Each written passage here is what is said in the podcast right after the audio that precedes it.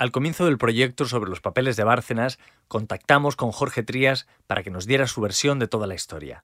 Él había relatado ya muchos hechos en su libro de 2018, El baile de la corrupción, y para nosotros, obviamente, ese libro era una fuente de información básica.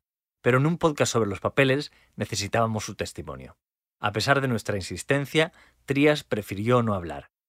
La decisión de filtrar las fotocopias que Bárcenas le había dejado ver tuvieron un coste personal enorme para él prefería no volver sobre aquellos acontecimientos de hace ya una década. Sin embargo, a medida que se publicaba el podcast, Trías abrió la puerta a dar su testimonio. La entrevista se produjo finalmente el miércoles 10 de noviembre. Inés Vila, co-guionista de la historia, se desplazó hasta su casa de Barcelona. El periodista del país, José Manuel Romero, y yo nos conectamos online. Durante una hora y media charlamos con el abogado que dio a conocer los papeles. Estas son algunas de las cosas que nos contó padre eh, era un hombre sumamente culto, eh, era un hombre inteligente, un buen abogado, eh, planificó la ciudad de Barcelona después de la guerra y sobre todo la de Madrid en el Plan General de Ordenación Urbana. Mi madre le encantaba la novela, somos ocho hermanos, todos hemos estudiado derecho, filosofía, eh, sociología, psicología, en fin. Y algunos hemos cometido el error o el acierto de seguir la saga de la política. Cuando la transición fundé con Josep María Figueras la Giga de Cataluña, retomando los, los restos que quedaban de ese partido político conservador, y al final acabamos fundidos en la UCD. Después ya mm, estuve trabajando en el Ministerio de Justicia en algo sumamente importante para mi formación, que fue la reforma penitenciaria. A partir de ahí empecé a ejercer como abogado y ya hasta el año 96 que en casa de Camilo José Cela, del cual fui abogado 20 años, pues empecé a tener una relación estrecha con José María Aznar.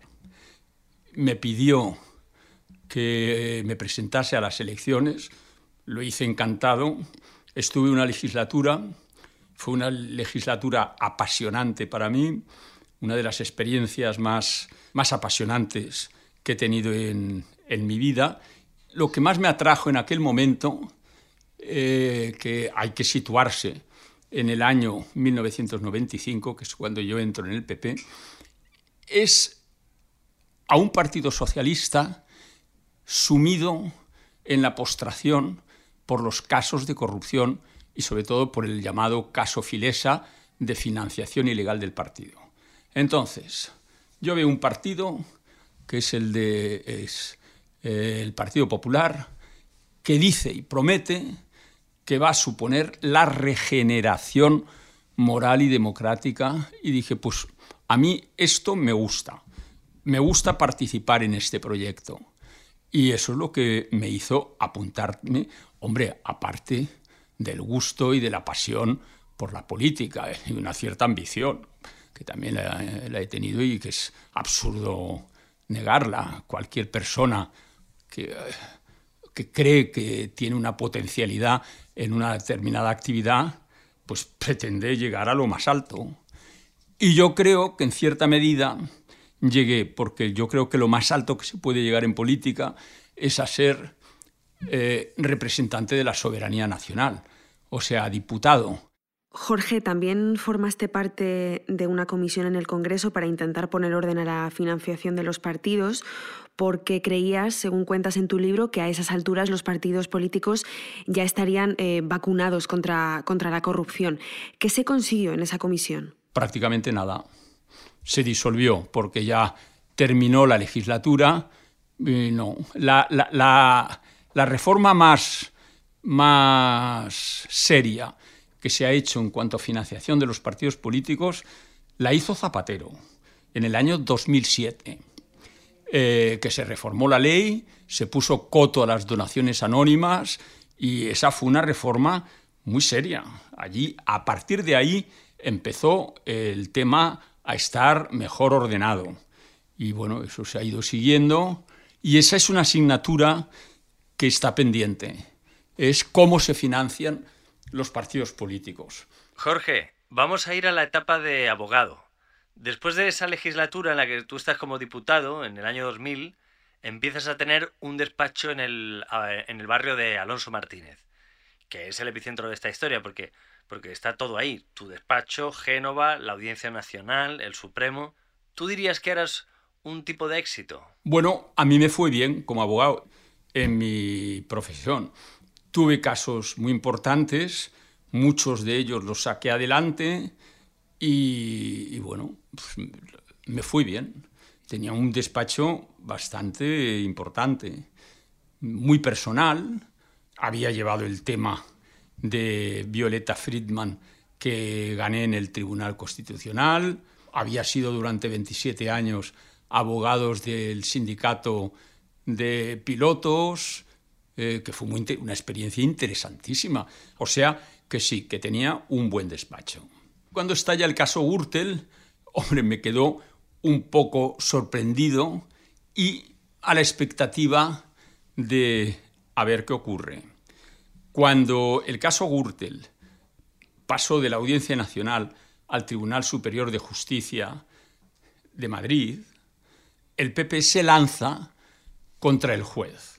Allí estaba de juez Antonio Pedreira, que estaba muy enfermo ya, y que probablemente lo habían metido de presidente de la sala penal y civil del Tribunal Superior como un sitio de, vamos, de poco trabajo, porque prácticamente no tenía casi trabajo. De hecho, cuando yo le conocí, no tenía ni ordenador en, en el despacho.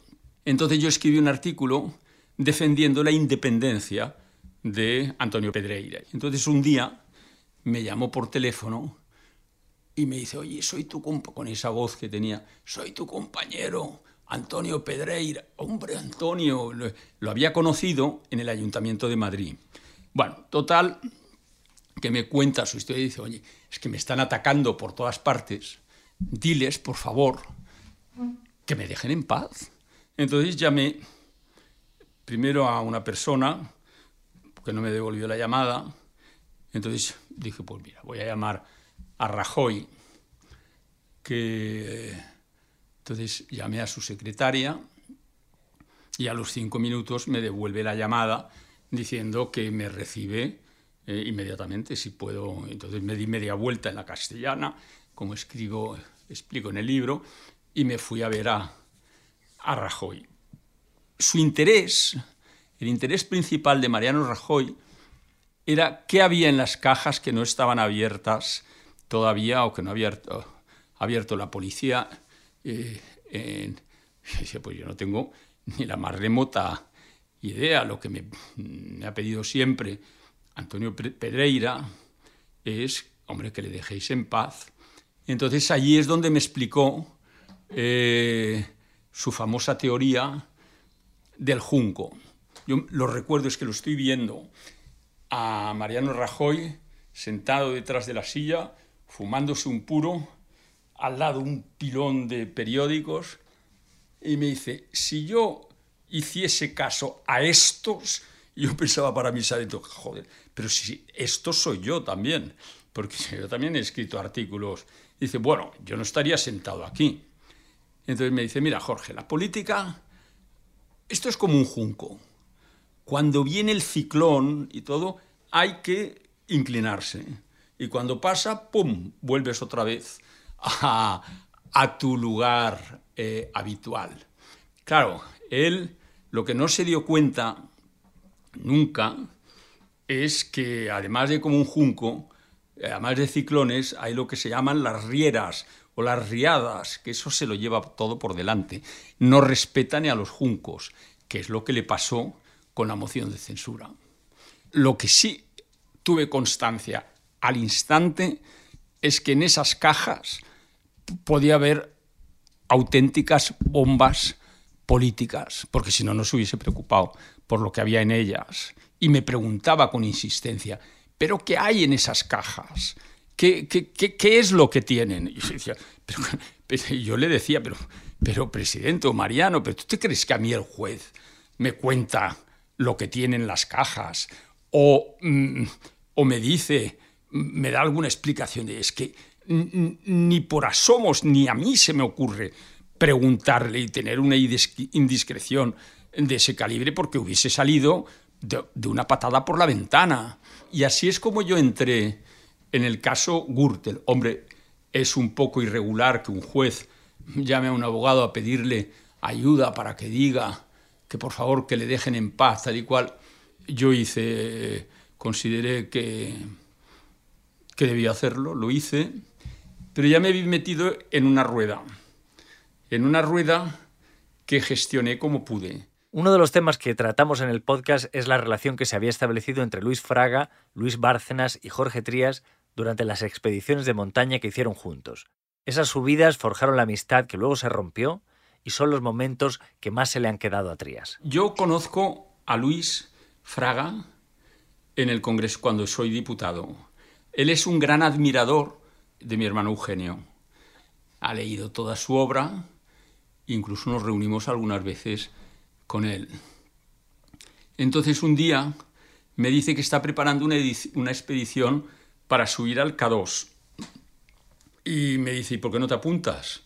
Y yo hombre, Luis, ¿cómo me voy a apuntar yo a una expedición para ir al K2 si no tengo, hombre, aunque me gusta la montaña, he hecho cosas, incluso había hecho, había ido por Peñalara con él, la Peñalara le llamaba la oficina, porque por ejemplo una cosa que hacía o que hacíamos para entrenarnos era de Cotos subir a Peñalara, bajar y subir otra vez y bajar para mm, la diferencia de altura. entonces me dice, hombre, al Cador ya sé que no vas a subir, pero al campamento base, que está a 5.800 metros, si te preparas sí vas a subir. Y de hecho fue una de las experiencias en montaña más increíbles que he tenido en mi vida. De hecho, aquí atrás tengo una foto, ¿ves? Del, campamento base del K2. Y bueno, fue una expedición increíble. Estuvimos un mes en Pakistán y Luis conocía la zona del Karakorum, pero es que la conocía muy bien, que es la misma sensación que tuve cuando estuve en el desierto de Atacama para entrenarnos también con él, que lo conocía casi como la palma de su mano. Ya unos años más tarde, ya con Luis y Luis Bárcenas, nos fuimos al Beluja. Ellos querían subir el Beluja, que es la montaña más alta. entonces yo les acompañaba y me quedaba en el campamento base. No tenía ni la preparación ni en absoluto nada para subir una montaña de ese calibre. ¿no? Fue una expedición maravillosa y ellos en, el lago Akem eh, empezaron la ascensión, que duró tres días, me parece.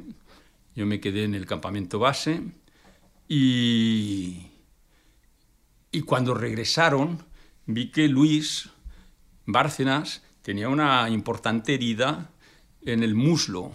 Y es que se había cortado, rasgado con una piedra, no sé qué le había pasado, y, se lo, como no tenían esparadrapo, se lo había atado con cinta americana. De hecho, el regreso del campamento base otra vez hasta, hasta el mundo civilizado, digamos, lo tuvo que hacer en un, en un caballo porque es que...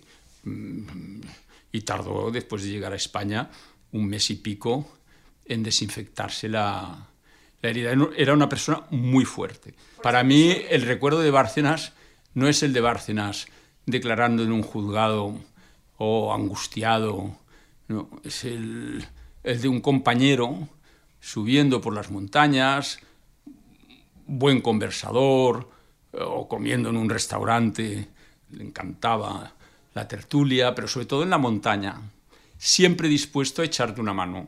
en estos sitios a veces te sientes solo, y, a veces eh, es, una inmensidad en la que dice, ¿y yo qué hago aquí?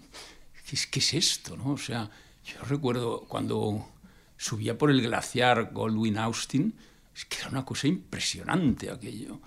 Vamos, no digamos ya los lagos estos de Siberia, de la República de Altaí, que eran, eran parajes indescriptiblemente bonitos. ¿no?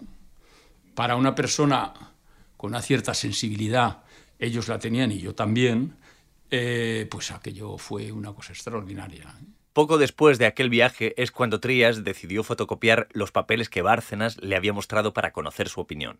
Unos papeles que mostraban décadas de una contabilidad B del Partido Popular. A mí cuando me enseña esos papeles, Luis, y me deja, me los deja. Yo creo que era el original, ahora no recuerdo muy bien si era el original o era una foto, creo que era el original. Hombre, yo me quedo eh, pasmado. Digo, bueno, esto estuve mirándolo, eh, eso ya solo, ¿eh? Pienso aquí, no. Delito fiscal no hay. Ahora, esto es un monumental escándalo político. Monumental. Entonces yo pensé que Luis no me lo enseñaba tampoco de forma inocente. Entonces me saqué una fotocopia y me pensé, bueno, me voy a guardar también una fotocopia. Y él jamás me preguntó si las había fotocopiado o no los había fotocopiado. Vamos, hay que ser, vamos, estoy seguro que sabía que me los había eh, fotocopiado. Entonces, porque pensé que eso era de una gravedad extraordinaria, o sea, que un partido político llevase una contabilidad B con cantidades que entregaba en sobres o en mano, en metálico, a prácticamente toda la plana general del partido, excepto dos o tres cantidades que estaban plenamente justificadas. Una me parece que fue al padre de Santiago Abascal, porque había tenido un atentado terrorista y le ayudaron a construir su casa.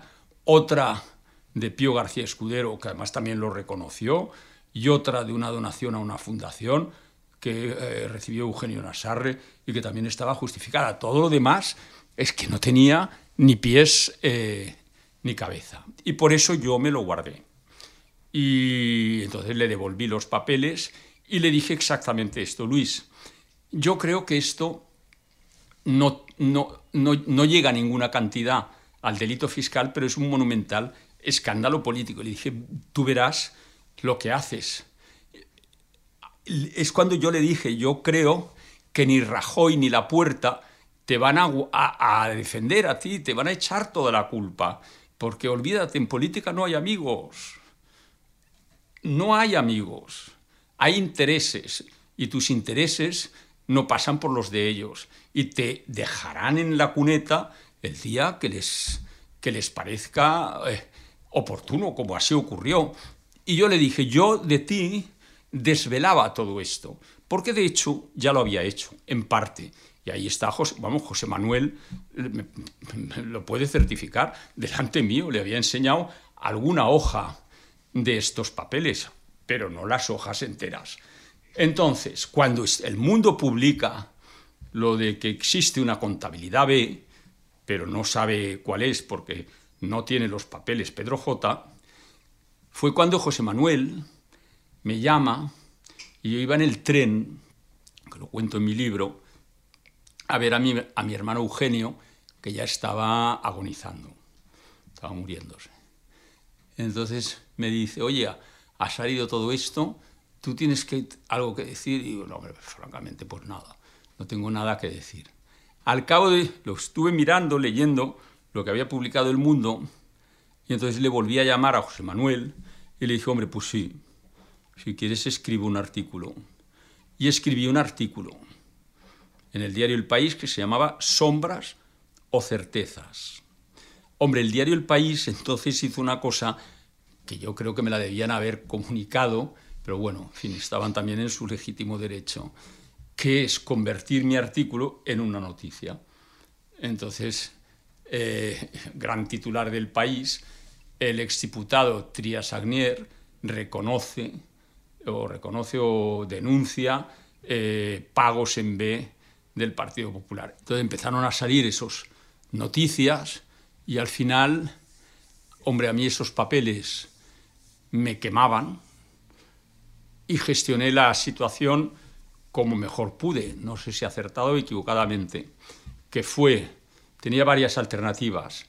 Una, dárselas a José Manuel, otra, dárselas al fiscal general del Estado, otra, eh, que es la que opté, dárselas a un amigo mío, que es Gerardo Viada, que es abogado del país y que él ya hiciese lo que quisiera. Ah, bueno, y otra, que era triturarlas y hacerlas desaparecer. No me dijiste que tenías esos papeles y empezaste a publicar ese artículo de opinión que efectivamente tiene una noticia en la primera página del periódico.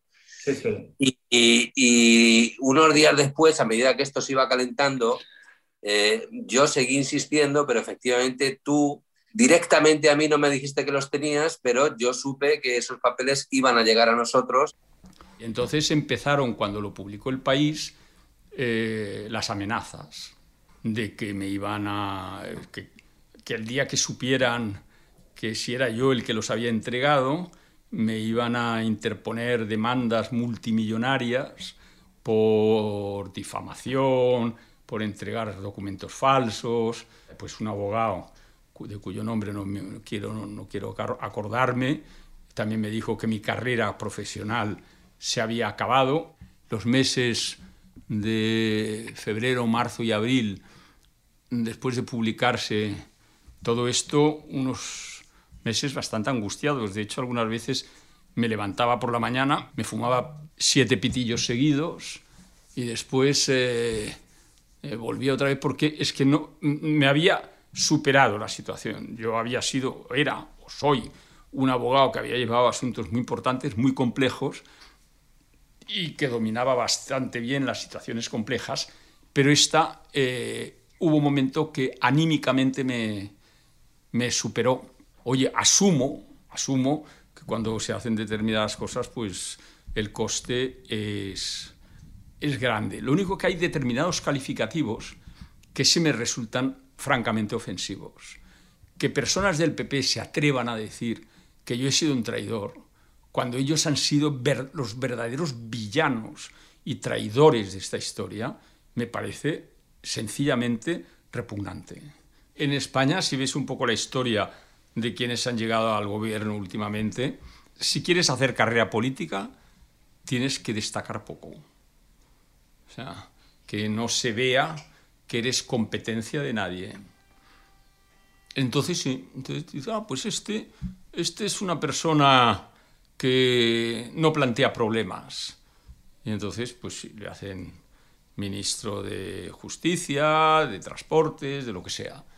Como tú empieces a opinar y como tus opiniones además destaquen, estás perdido. O sea, eso ya lo decía Churchill, que los enemigos del diputado, del member of the parliament, es, son los de detrás. Los de, de frente son los adversarios. Yo recuerdo cuando fui diputado, con los de enfrente solía tener muy buena relación. Con los de detrás tenías que irte protegiendo. Porque a la, a la que veían que tú habías cometido algún error, es que te empezaban los hachazos. El partido en España, no es casi como una, como una religión. Entonces el mostrar las bajezas o las cosas que hay que corregir de un partido se considera como una traición al mismo, aunque yo creo que es justo todo lo contrario. Trías cree que habría estado bien que alguno de los dirigentes del PP actual le hubieran pedido perdón o al menos le hubieran reconocido algo positivo de la decisión que tomó. La única persona que le ha llamado para decirle algo en ese sentido ha sido la que él menos esperaba. Este verano ordenando papeles, pues estoy ordenando un poco todo, todos mis archivos, que los dado, todos los archivos políticos, y esto los tengo ahora en Poblet, en el archivo Tarradellas, porque tenía cosas muy importantes, tanto de mi abuelo, de mi padre y mías, me encontré los títulos que acreditaban la subida de Luis Fraga y Luis Bárcenas al Beluja. El título es muy importante porque es lo que te acredita de verdad por las personas que están habilitadas para ello, que tú has subido esa cumbre, o sea, que no hay trampa. Y entonces lo puse en un sobre con una nota mía y se la envié a Luis Bárcenas a Soto del Real. Pues hace un mes recibo una llamada sobre las 11 de la noche y me dice, ¿no sabes quién soy? Y digo, pues no. Soy Luis Bárcenas. Me chocó eh, mucho, me dijo, oye, te agradezco mucho que me hayas enviado esos diplomas, bueno, ya sabes lo que estoy pasando y esto. Yo no estoy de acuerdo, evidentemente, en cómo hiciste tú las cosas, pero te entiendo que tu posición, eh, que no lo hiciste en absoluto con mala fe. O sea, a mí de la única persona que me ha llamado para decirme algo positivo de toda esta historia ha sido Luis Bárcenas. Le dije que me encantaría verle. Y, y bueno, si a la primera ocasión que se tercie, me encantaría volver a retomar la relación con los dos Luises, tanto con Luis Bárcenas como con Luis Fraga. Los diplomas de la subida al Beluja que encontró Trías abren la puerta a un posible acercamiento de los tres antiguos amigos. Es curioso, unos papeles rompieron la amistad y otros quizá la recuperen. Ese es el valor de algunos papeles. Por eso los escribimos, para dejar constancia de que lo que vivimos fue verdad.